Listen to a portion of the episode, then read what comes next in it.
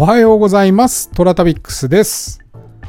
さあ、皆さん、今日から第2回目のトラ旅のお話をいたします。記念すべき2回目は、ちょっとややこしいんですが、えっと、男は辛いよ1作目のロケ地について後で話すことにいたします。天に軌道があるごとく人それぞれに運命というものを持っております。この番組はフォロワー30万人、日本全国を旅するインスタグラマートラタビックスが懐かしい街並みをご紹介したり、旅のよもやま話をすることで奥様の心の悩みを解決する番組でございますよ。ってなわけで、毎朝7時に更新。私のインスタトラタビックス今朝の1枚ですけれども、今朝は、きなさ。鬼のない里と書いて、長野県の木なさになります。えー、戸隠木なさ、それから青鬼集落と、戸隠は鬼が隠れた里、木なさは鬼が逃げた里、それから青鬼集落は、その逃げた鬼が居ついて崇められた村。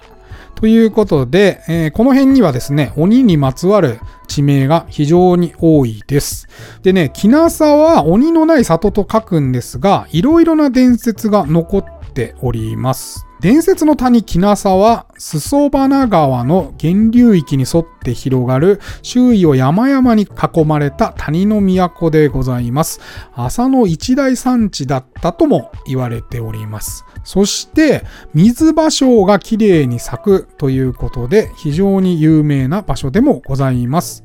ここはですね、私ですね、奈良県の行きつけの居酒屋に、きなさというおな全く同じ名前の居酒屋がございまして、こちらのですね、居酒屋の親父が大変気に入りまして、で、こちらにちょくちょく、えー出かけていって、毎回奈良に行くたびはその親父のところに寄って、えー話したり飲んだりしながら、まあ、くっちゃべるんですけど、その親父の店名がきなさということで、これ何、何なんですかっていう、こう、質問をしたときに、いや、これは長野に実際ある村の名前やねんっていうことを教えてくれて、で、そっから行ってみた集落でございます。うん。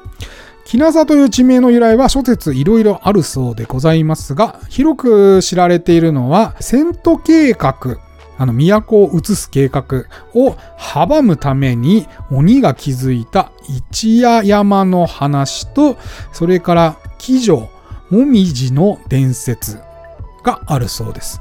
で、他にも木曽義仲ゆかりの物語や、かつて湖の底だったことを示す船継ぎの木の存在など、多くの言い伝えが残っている、やっぱりこの伝説の谷、木なさということみたいですね。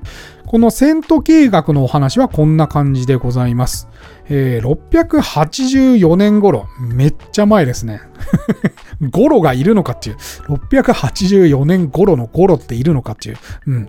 天武天皇が長野県にですね、銭湯を計画したそうです。都を長野に移すということでね、えー、ミヌの王やうねめのお道倉たちを調査のために派遣しました。この二人を派遣したんですね。えー、木なさに住む鬼たちは、それを邪魔するために、一夜で山を築いてしまいました。うん。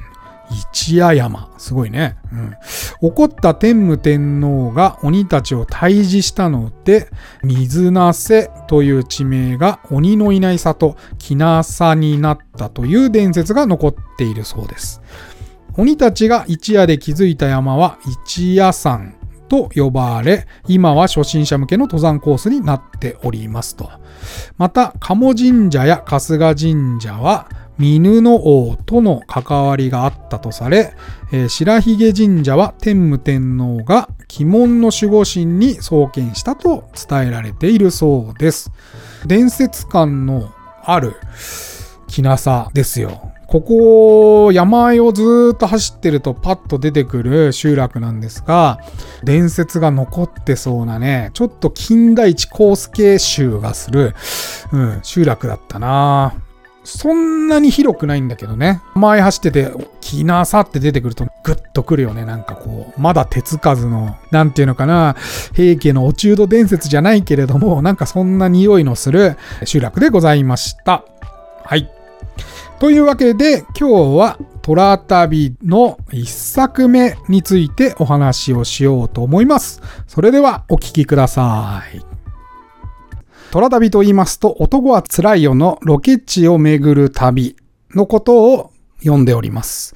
今日はね、男はつらいよの一番最初の作品、えー、1969年8月、マドンナがですね、三本幸子さん、冬子役で出てましたね、のロケ地話をしようかなと思います。実はですね、第1回ということで、まだね、手探りな状況がね、結構見えてきますよ。うん。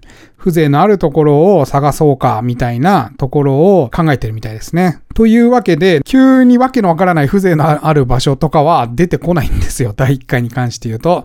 えー、もちろん、男は辛いよは白黒でフジテレビでやっていたテレビシリーズが大元にございまして、で、そこから引き継ぐ形で映画版に、え、変わったということでございます。白黒のテレビ版もね、実は1作目と、それから最終話だけは DVD が出てるので、今でも見れることがあるんですが、そのね、間の話っていうのは今見れないんですよ。そう。昔はね、テレビ局はテープを使い回していたので、たまたま1作目と最終話だけ出てきたらしくてですね、テレビの方が。で、そちらの方は DVD が出てますけれども、残念ながら他の放送は見れないことになっております。はい。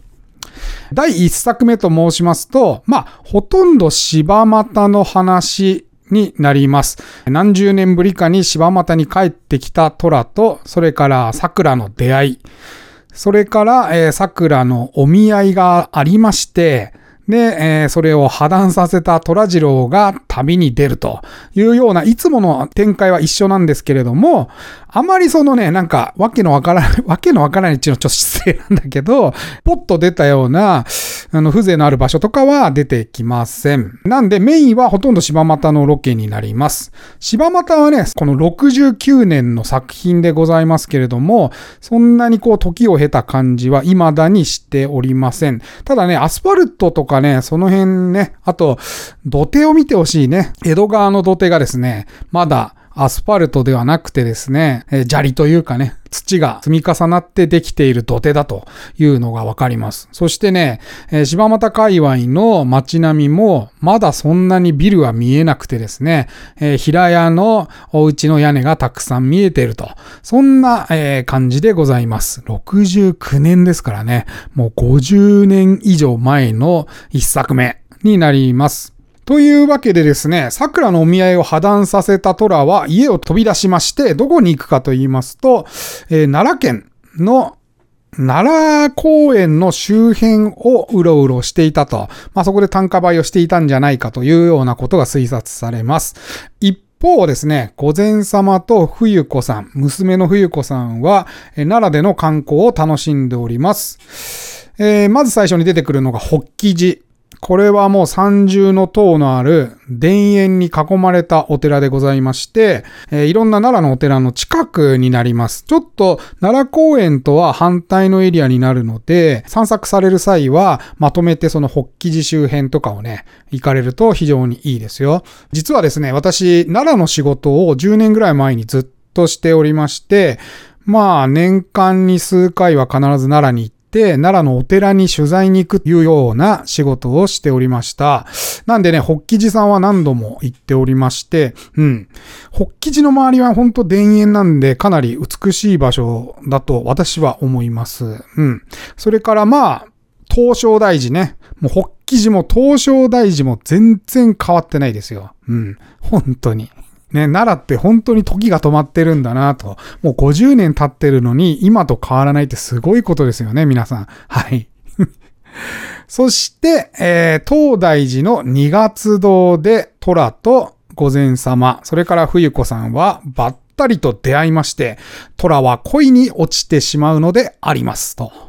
この二月堂は私めちゃくちゃ好きな場所でございます。二月堂って清水寺みたいに舞台になってるんですが、そこの上から火のついた柱みたいなものをゴロンゴロンゴロンゴロンとこう持って走るみたいな映像をニュースで見たことがありますでしょうか？お水取りをやっていることで有名な二月堂なんですが、おすすめはですね、早朝、頑張って4時半に起きましょう。奈良公園まで歩きます。東大寺の大仏さんがある脇を抜けてもらうと、東大寺の裏側にですね、実は道があります。今ちょうど CM でやってますね。階段があって、上に上がっていくというような場所なんですが、まずそこを上がっていきます。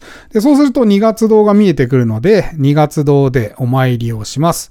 で、2月堂の周辺には3月堂とか4月堂っていうのが実はありまして、私4月堂の千手観音がめちゃくちゃ好きで、毎回奈良に行くたびに4月堂の千手観音に寄っています。金ピカの仏像ではなくてですね、着色が白くしてある綺麗な千手観音なんですよ。女性っぽい感じのお顔立ちをされた仏像でございます。奈良は結構着色がまだ残ってる仏像さんとかもありますので、ぜひね、見てみてください。でね、その4月堂を見た後は、若草山の方の、えー、手前にですね、ずーっとその奈良公園を歩いていく道があるんですよ。春日大社の方まで。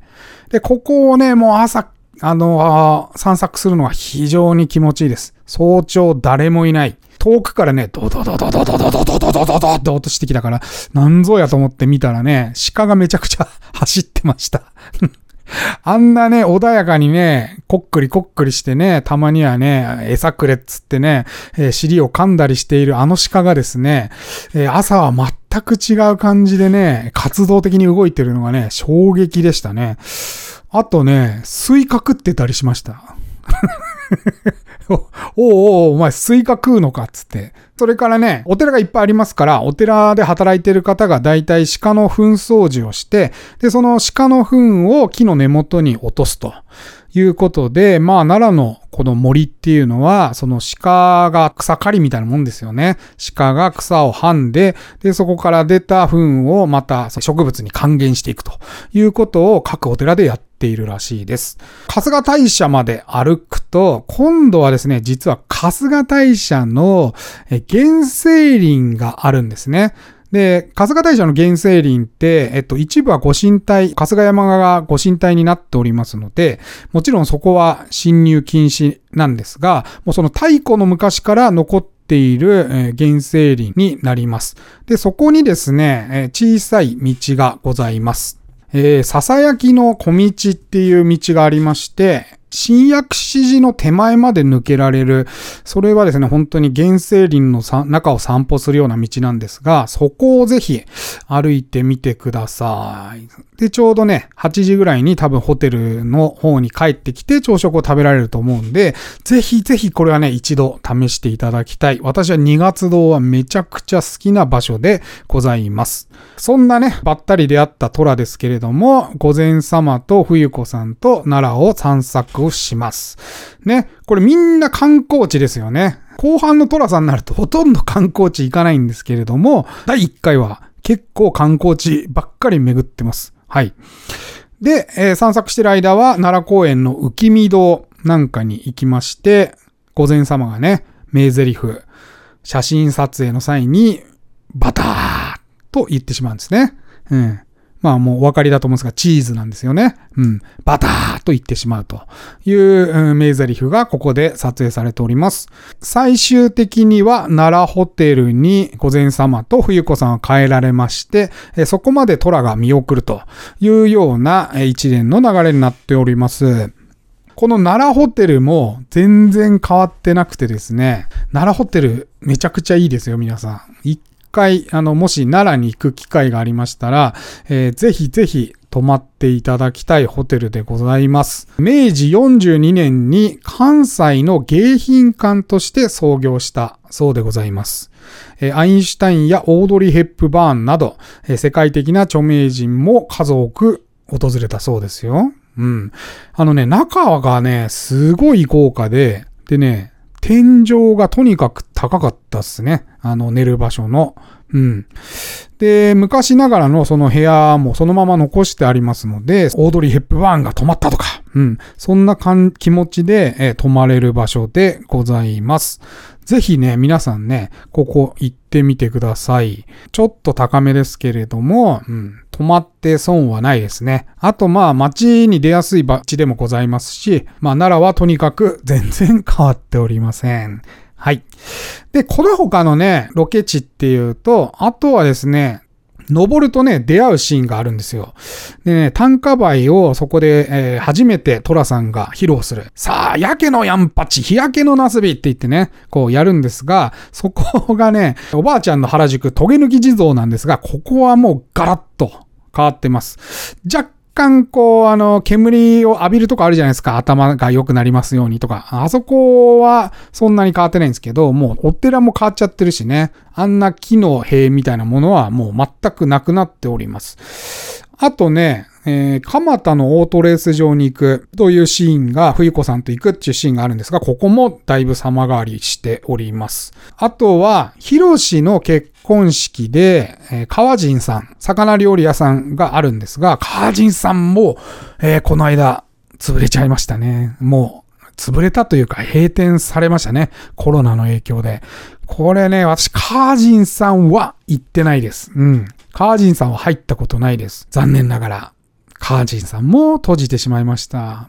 ああ、もうほんと、コロナ禍でいろんな旅館が閉じてっちゃってですね、実は今日分かったショックな出来事が、え遊郭の奈良の宿があるんですけど、そちらももう閉館しまして、もう取り壊されちゃったということで、かなりショックでしたね。はい。てなわけで、まあ、虎旅をちょっとやってみようかなって思う方は、最初の作品の方は、様変わりしているところとしてない場所がありますので、まあ、そんな見比べをしながら、ぜひぜひ皆さん回ってみてください。あ、ごめんなさい。ラストシーンはですね、上野の食堂で喧嘩別れした登ると、京都の天の橋立の海岸ではしゃぐ姿を見ることができます。うん。こちらも変わってないです。